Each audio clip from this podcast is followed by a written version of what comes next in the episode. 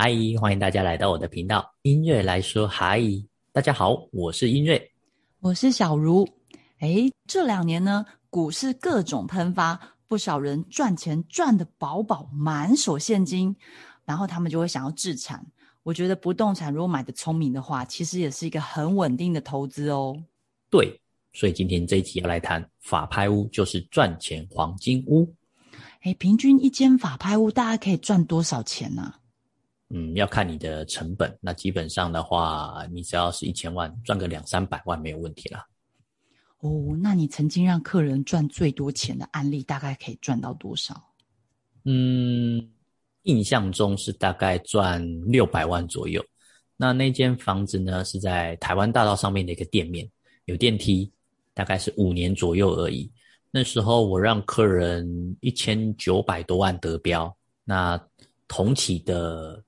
呃，这间房子的左手边呢，实价登录大概是两千六百万，所以它价差就大概是有六百万左右。嗯，那你标过底价最低的房子是多少？这间呢很特别，这间是在向上路上的一间套房，那时候底价只有四十九万。那这间会这么特别的原因是，这间前手他的屋主是在里面生病去世的。那想当然尔嘛，大家会觉得生病在里面去世，会觉得有点毛毛的、怕怕的。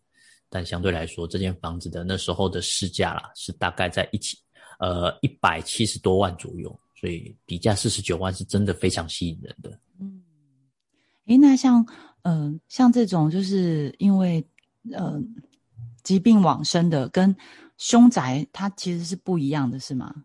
它不算凶宅。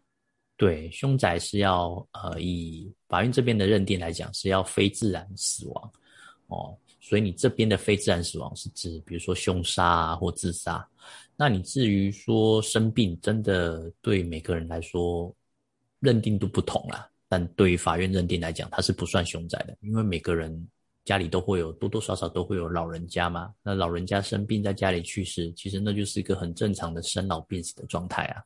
嗯哼，哎，那我想请问一下，像我们这样委托你，嗯，投标法拍屋，那如果我们标到之后，因为我投我我投标就是为了要赚那个法拍屋的价差嘛，那这样子你们还可以帮忙我们就是转卖吗？这样子？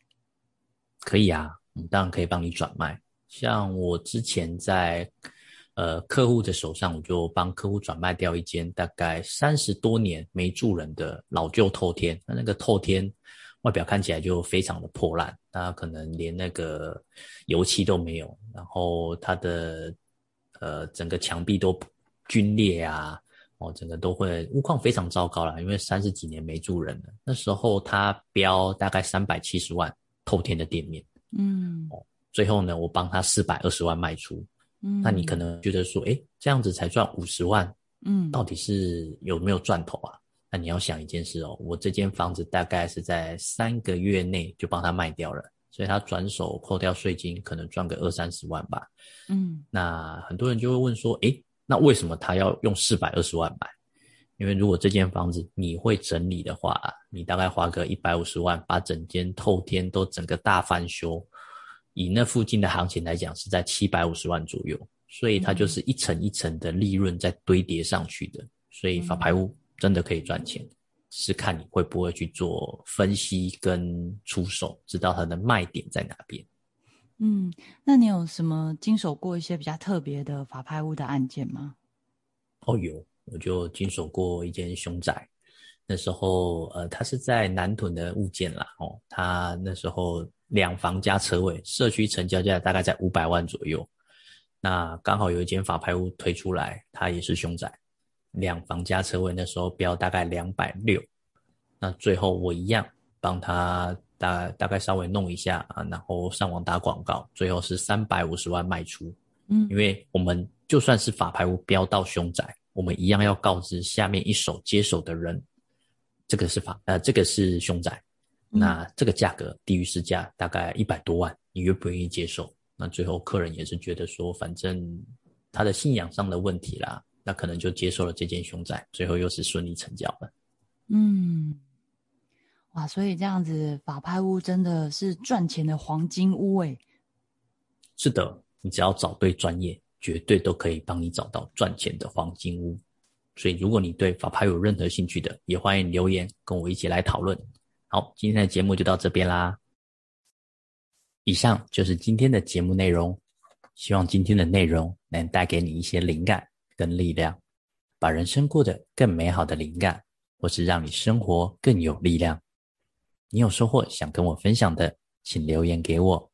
也希望听完节目后的你按下订阅，并分享我的频道。给你身边的亲朋好友，我们下次节目见喽，拜拜。